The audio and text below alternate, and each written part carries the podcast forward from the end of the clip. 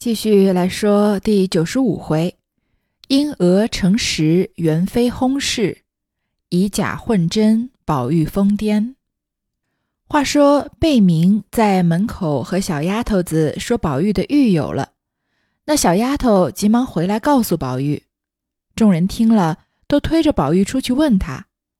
众人在廊下听着，宝玉也觉放心，便走到门口问道：“你哪里得了？”快拿来！贝明道：“拿是拿不来的，还得托人做保去呢。”宝玉道：“你快说是怎么得的，我好叫人取去。”贝明道：“我在外头知道林爷爷去测字，我就跟了去。我听见说在当铺里找，我没等他说完，便跑到几个当铺里去。我比给他们瞧，有一家便说有，我说给我吧。”那铺子里要票子，我说当多少钱？他说三百钱的也有，五百钱的也有。前儿有一个人拿了这么一块玉，当了三百钱去；今儿又有人也拿一块玉，当了五百钱去。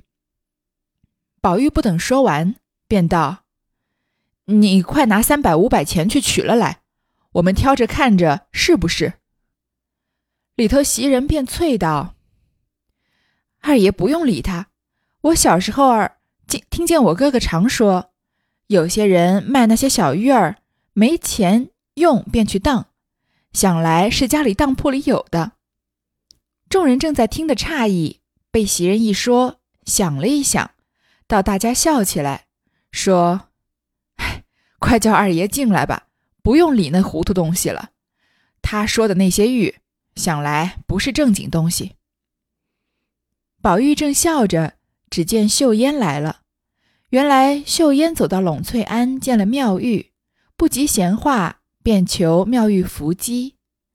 妙玉冷笑几声，说道：“我与姑娘来往，为的是姑娘不是势力场中的人，今日怎么听了那里的谣言，过来缠我？况且我并不晓得什么叫伏击。”说着将要不理。秀烟懊悔此来，知他脾气是这么着的。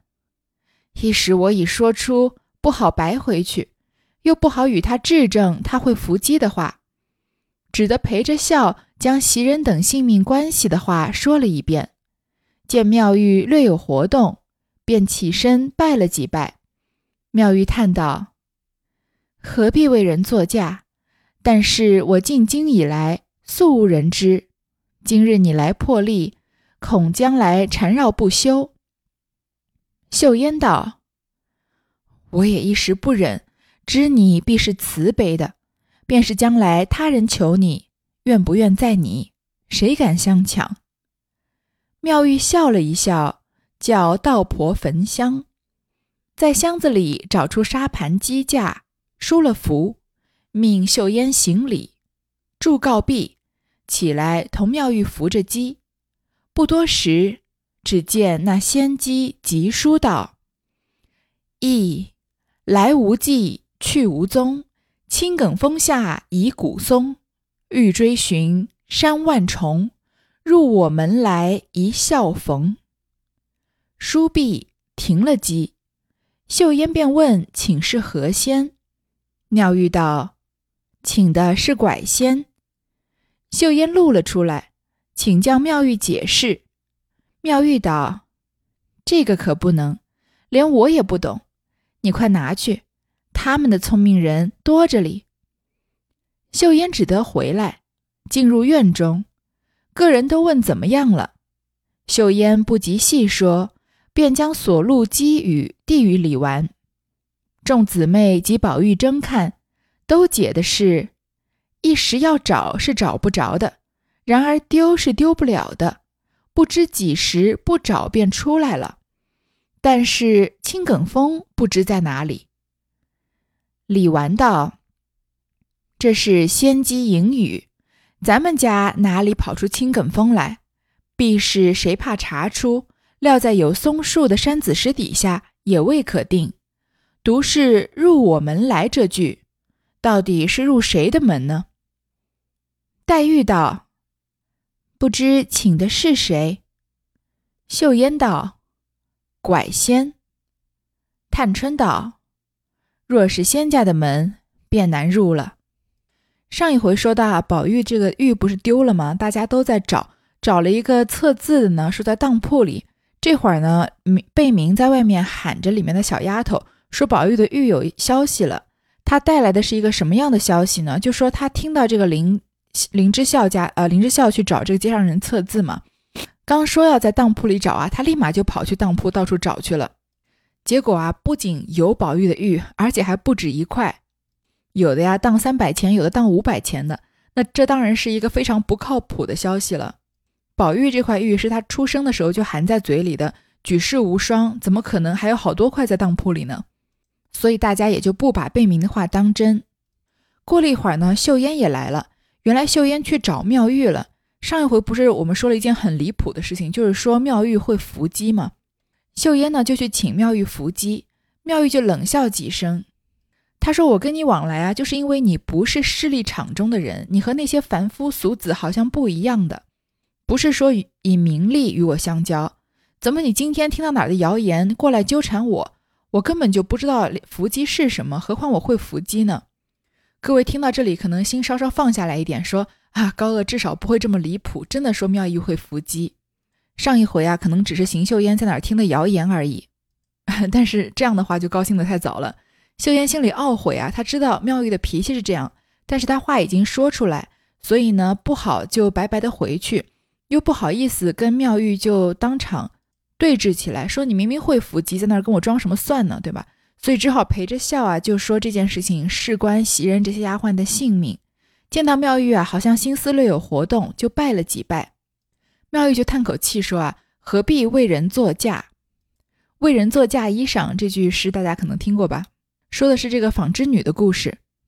妙玉这个意思就是说啊，这件事情对我来说没有任何好处，完完完完全全就是送别人一个人情，又何必呢？但是啊，从我进京以来啊，就没有人知道我会伏击这件事情。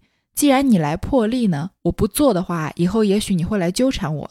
于是呢，秀烟就劝导他。说：“我也不忍心，我知道你一定是有慈悲心肠的。即使将来有人知道你会伏击来求你，那愿不愿啊，都在你，谁敢强迫你呢？”妙玉笑了一笑啊，哎，真的就开始伏起鸡来了。这个伏击我们上一回说了，是说要有一个神仙借着一个人的身体来通过写字表，或者有些是通过说话了表达这个他要传达的意思。那妙玉呢，就是鸡身，他就是通他的身体让神仙来上身的。经过一番仪式之后啊，这个呃神仙仙姬啊就急书到，这个时候的妙玉就不是妙玉了，是仙姬了，被神仙上了身的这个人，就说啊来无影去无踪，青埂峰下遗古松。这个我们读《红楼梦》读到现在，当然都知道是什么意思。青埂峰是什么？就是黛玉和宝玉前世发生情缘的地方嘛。欲追寻山万重，入我门来一笑逢。这个我们也能理解的，入我门来应该就是入佛门的意思，就是你要找啊，是千山万水都找不到的，但是你只要入我佛门来啊，那一笑就能相逢，立马就能找得到。结束之后呢，停了机，秀烟就问请的是什么仙，妙玉说啊，请的是拐仙。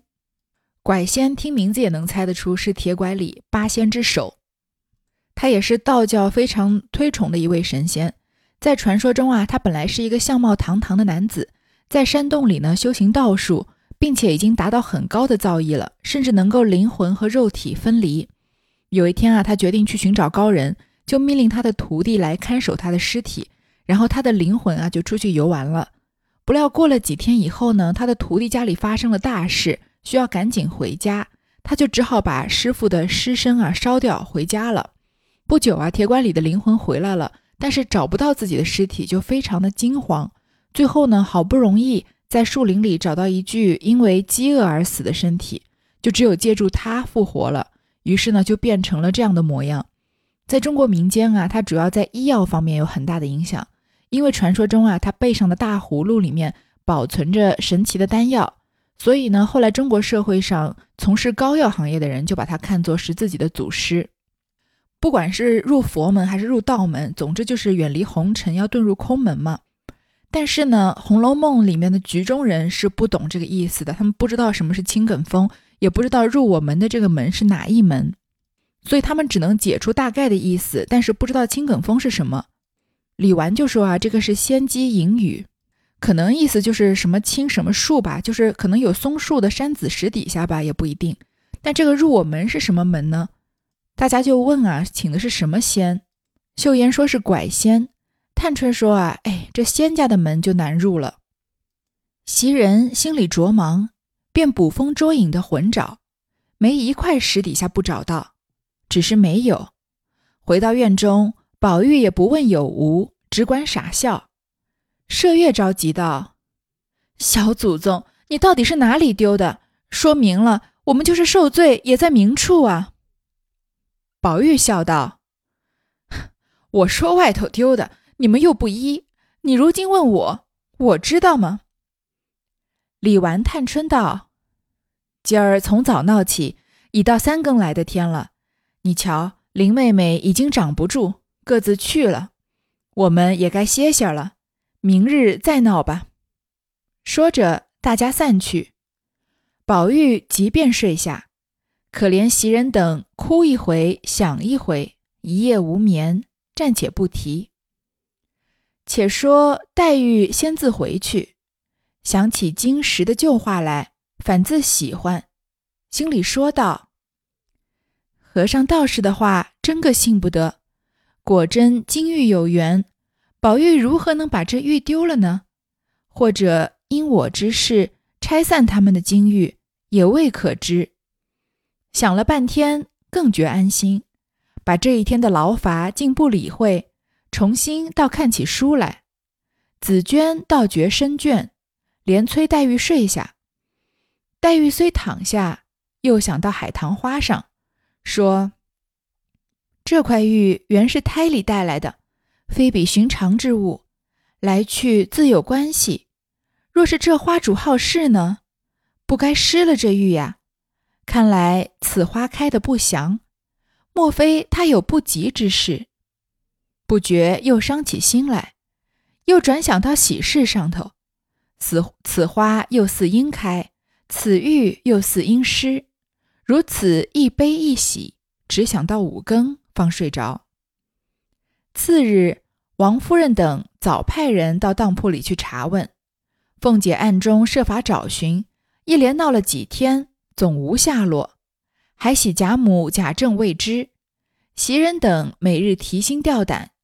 宝玉也好几天不上学，只是怔怔的，不言不语，没心没绪的。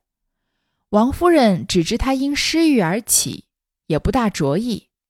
那日正在纳闷，忽见贾琏进来请安，嘻嘻的笑道：“今日听得军机贾雨村打发人来告诉二老爷说，舅太爷升了内阁大学士，奉旨来京，已定明年正月二十日宣麻。”有三百里的文书去了，想舅太爷敬业暂行，半个多月就要到了。侄儿特地来回太太知道。王夫人听说，便欢喜非常。正想娘家人少，薛姨妈家又衰败了，兄弟又在外人，照应不着。今日忽听兄弟拜相回京，王家荣耀，将来宝玉都有倚靠。便把失玉的心又略放开些了，天天专望兄弟来京。这袭人啊，听说伏击说青埂峰的事，听到李纨解读啊，是什么山啊，什么松子石下面，于是他就把贾府的石头全部都翻开了，还是找不到。宝玉呢，却不怎么上心，只有袭人和麝月啊，非常的担心。说到黛玉回去啊，把这个话颠来倒去的想，想起金石良缘的话。就觉得，如果真的是有金石良缘这一说的话，那玉怎么可能丢得掉呢？还是说，因为我在中间把这金石良缘给拆散了？因为宝玉和我才是一对，这个想法未免太低估黛玉了。因为黛玉早在四十二回的时候，宝钗指出啊，她在这个对诗的时候说出了《西厢记》和《牡丹亭》里的这个原句：“良辰美景奈何天啊，呃，纱窗也没有红娘报啊，苦口婆心的劝诫她。”早就和这个宝钗解开心结了，而在这个四十五回金兰气互剖金兰语的时候呢，黛玉和宝钗之间的关系已经是知心好姐妹的程度了。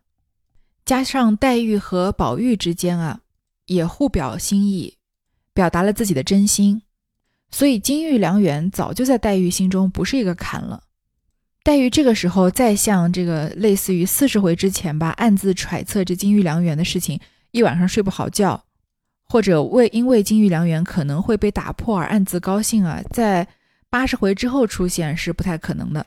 但是这也算是仿写吧，我觉得高也是在仿写前面。应该是有一次，黛玉在敲门的时候，晴雯没有去开门，黛玉自己也在那里翻来覆去的想了很久，一边想啊，是不是宝玉不让她开，不让这个丫鬟开门，就想到啊，自己在贾府其实是无依无靠的，又听到里面啊，宝玉和宝钗的声音，又动了气，就想啊，是不是宝玉恼我去告发他？其实我怎么可能告发呢？后来越想越伤感啊，就一个人在墙角这边啊，在很冷的天气里面站了很久。我觉得应该是仿写那一段吧，所以虽然说情节呢可能接不上了，因为人物的性格已经发生了转变，但是高鹗没有在这里把这个转变写出来，但是他为了这个行文的连贯性来做出的这些努力啊，我觉得还是值得肯定肯定的吧。下一段呢就说一个简单的事情，就是王子腾升了内阁大学士，要回京来了。王夫人呢于是觉得宝玉以后啊，也许仕途有些依靠，就把他。丢了玉的事情稍微放心了一些。忽一天，贾政进来，满脸泪痕，喘吁吁的说道：“你快去禀知老太太，即刻进宫，不用多人的，是你服侍进去。因娘娘忽得暴病，现在太监在外立等。他说太医院已经奏明弹决，不能医治。”王夫人听说，便大哭起来。贾政道：“这不是哭的时候，快快去请老太太，说的宽缓些，不要吓坏了老人家。”贾政说着，出来吩咐家人伺候。王夫人收了泪，去请贾母，只说元妃有病，进去请安。贾母念佛道：“怎么又病了？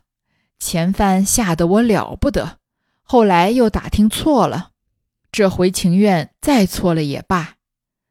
王夫人一面回答，一面催鸳鸯等开箱取衣饰穿戴起来。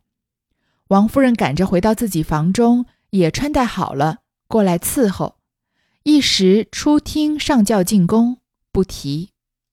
且说元春自选了凤藻宫后，圣眷隆重，身体发福，未免举动费力，每日起居劳乏。时发痰疾，因前日试验回宫，偶沾寒气，勾起旧病。不料此回甚属厉害，竟至痰气壅塞，四肢厥冷。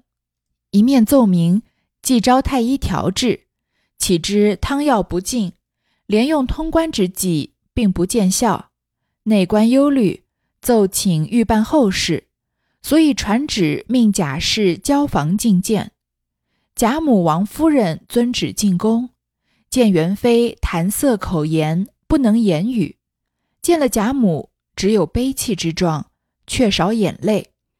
贾母近前请安，奏些宽慰的话。稍时，贾政等执明递进，宫嫔传奏，元妃目不能顾，渐渐脸色改变。内宫太监既要奏闻，恐派各。恐派各妃看事，交房阴气未变久积，请在外宫伺候。贾母、王夫人怎忍便离？无奈国家制度，只得下来，又不敢啼哭，唯有心内悲感。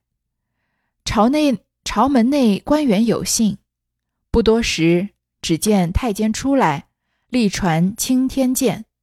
贾母便知不好，尚未感动。稍刻，小太监传谕出来说：“贾娘娘薨逝。是年甲寅年十二月十八日立春，元妃薨日是十二月十九日，已交卯年寅月，存年四十三岁。”贾母含悲起身，只得出宫上轿回家。贾政等亦已得信，一路悲泣。到家中，邢夫人、李纨、凤姐、宝玉等出厅分东西，迎着贾母请了安，并贾政、王夫人请安，大家哭泣不提。这会儿呢，切入正题了。贾政传了一个消息啊，原来元春暴病了，太医院呢已经奏明是痰厥。这个痰厥，厥就是昏厥的厥。中医理论啊，认为痰气上逆会导致这个短暂的意识上意识丧失，所以称为痰厥。它一般是痰气引起这个四肢厥冷甚至昏厥的这样一个病症，一般是在猛烈的咳嗽一番以后啊，导致这个忽然昏倒啊，或者嗯跌倒的这样的一个现象。说起来，痰厥倒也不是致命。但是呢，太医院说他元春这个痰厥啊是不能医治的。王夫人一听就哭起来了。贾政就叫他这个时候不能哭，要去请老太太，因为他们两个人呢要进宫去侍疾。贾母听了自然也不敢怠慢啊，说之前有一次啊去以为是元春生病了，结果又发现是谣言，希望这次也是谣言吧。穿戴好之后啊就一起进宫。这句话说呢，元春选了凤藻宫以后呢，很受皇帝的器重。身体发福，可能日子过得比较好吧。每日起居劳乏，时发痰疾。什么痰疾呢？可能一般来说就是这种慢性支气管炎啊，或者哮喘病这样肺气肿这样的病吧。说之前啊试验回宫，沾染寒气啊就勾起了旧病，但是这回特别厉害，居然痰气壅塞，这个阻塞了，而且四肢发冷，让太医来调治呢，结果汤药又喝不进，连用通关之计。这个通关之计，中医里面有一种药叫做通关散，它的功能主治就是通关开窍，用于突然气闭、昏厥、牙关紧闭、不省人事，也就是元春这样的痰厥这样的症状。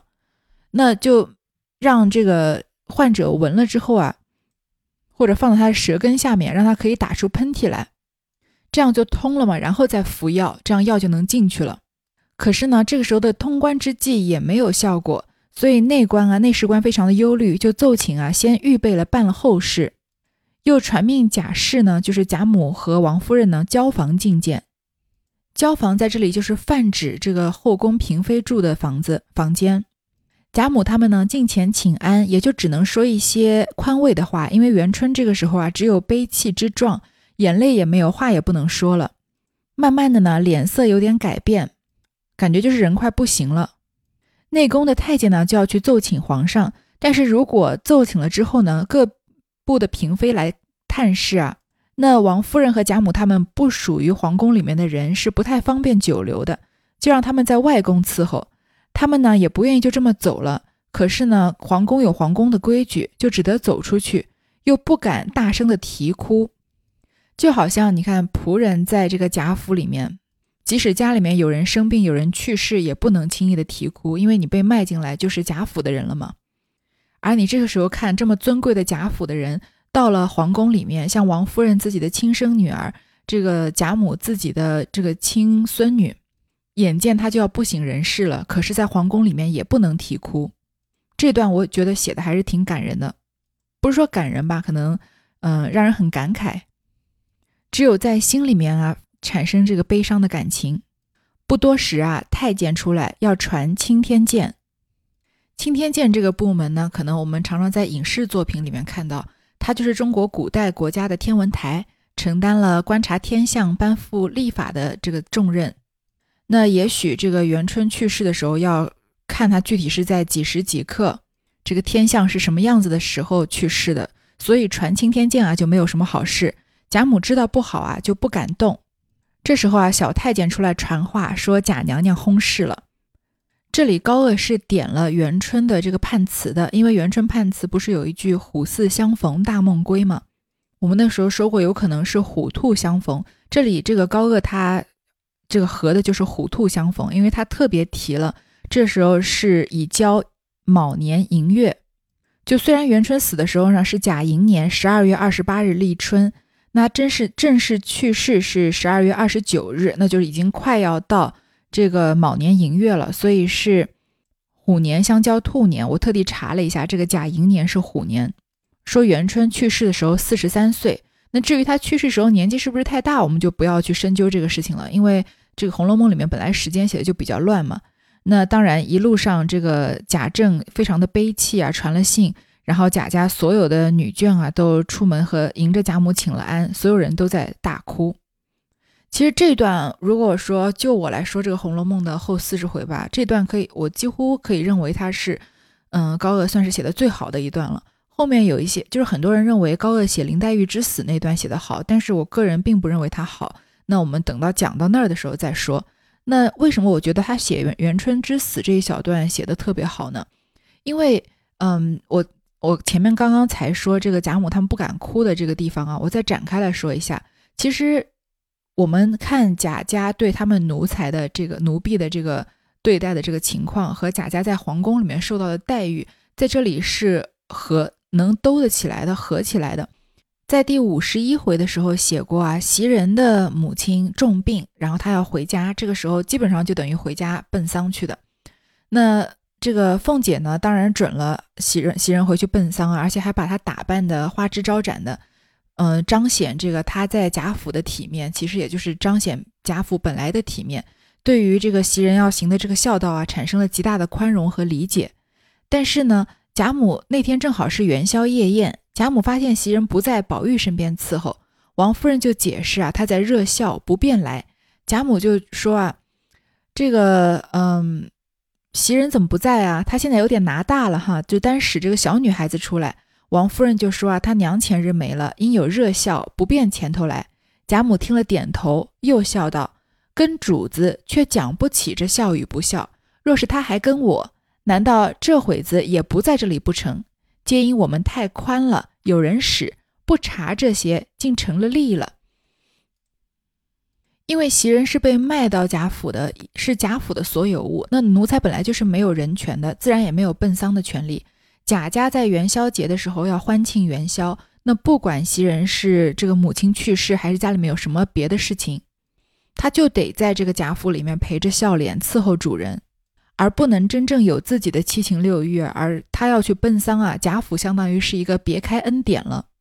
贾母认为啊，他们是太宽厚了，所以纵得下人这样。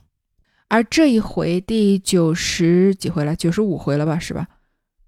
写到这里啊，元春就是奄奄一息，快要去世了。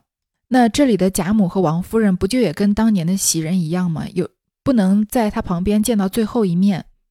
明知道自己的亲人死了，也不能真正的抒发自己悲伤的感情，只能在心里悲泣，回到家之后才能哭。所以，我们读到袭人那段的时候，也许会觉得贾府的主人有一点不近人情。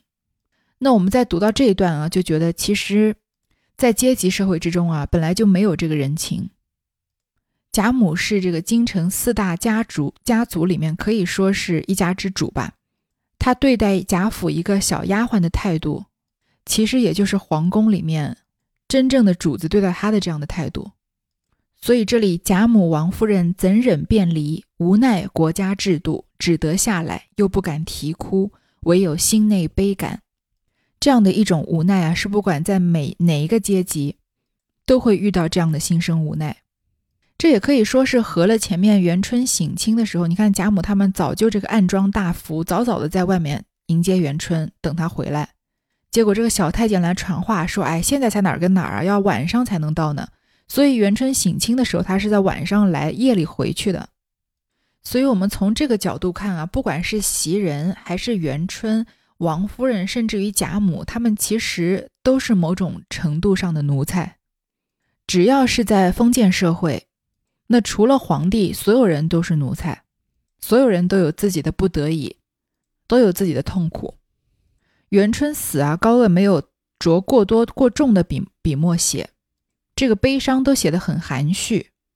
但是反复读两遍啊，我觉得我们心里面能体会到的这种巨大的悲伤，而且是一种不能宣泄的悲伤啊，那它的程度就又更加深了十分了。好，继续说，次日早起。凡有品级的，按贵妃丧礼，境内请安哭灵。贾政又是工部，虽按照遗嘱办理，未免堂上又要周旋他些，同事又要请教他，所以两头更忙，非比从前太后与周妃的丧事了。但元妃并无所出，唯谥号贤淑贵妃。此事王家制度，不必多赘。只讲贾府中男女天天进宫，忙得了不得。幸喜凤姐儿近日身子好些，还得出来照应家事，又要预备王子腾进京接风贺喜。凤姐胞兄王仁知道叔叔入了内阁，人带家眷来京，凤姐心里喜欢。便有些心病，有这些娘家的人，也便撂开，所以身子倒觉比以前好了些。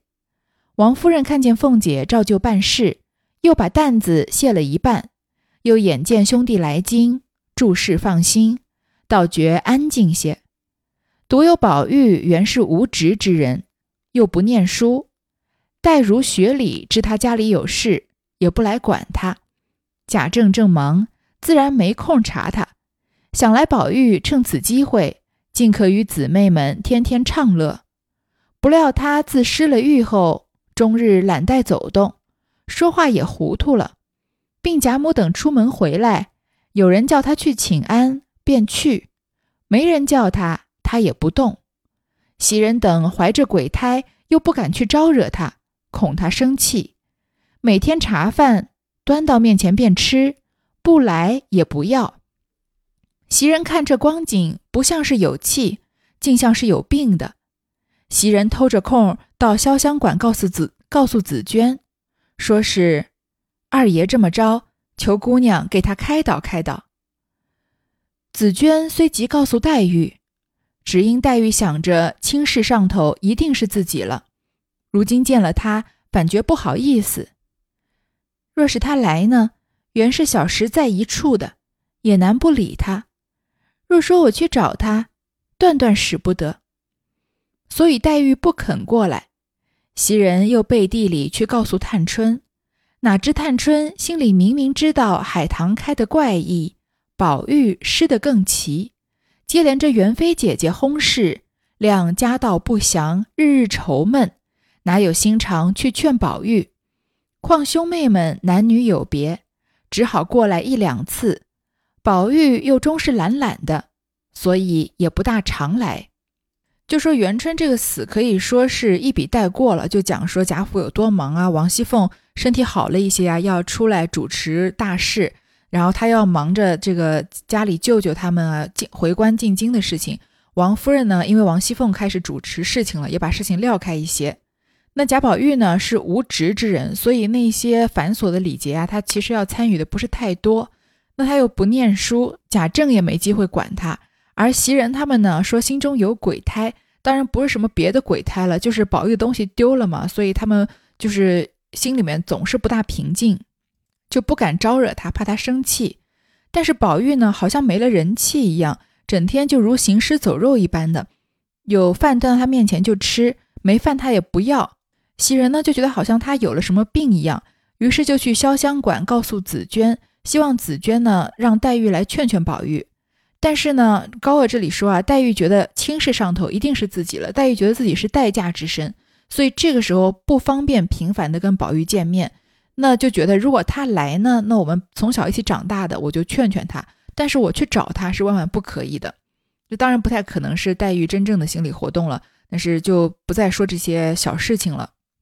而探春呢，又因为海棠花开啊是异兆，又觉得宝玉的玉丢失啊也是另外的一种凶兆吧。再加上元妃也去世了，所以觉得家道不祥，每天都在为贾府的未来愁闷。所以，况且兄妹之间男女有别，所以只好象征性的来过一两次。而宝玉呢，又懒懒的，也不大来找探春。宝钗也知失玉，因薛姨妈那日应了宝玉的亲事。回去便告诉了宝钗，薛姨妈还说：“虽是你姨妈说了，我还没有应准，说等你哥哥回来再定。你愿意不愿意？”宝钗反正色的对母亲道：“妈妈这话说错了，女儿家的事情是父母做主的。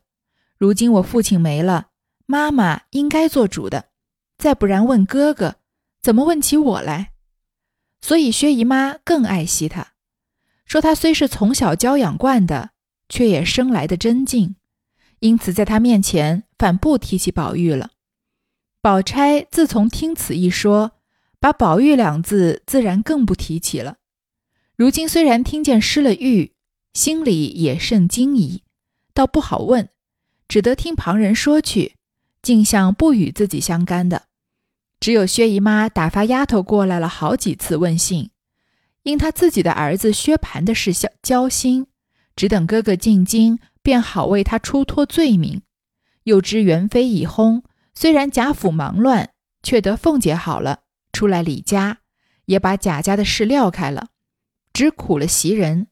虽然在宝玉跟前低声下气的服侍劝慰，宝玉竟是不懂，袭人只有暗暗的着急而已。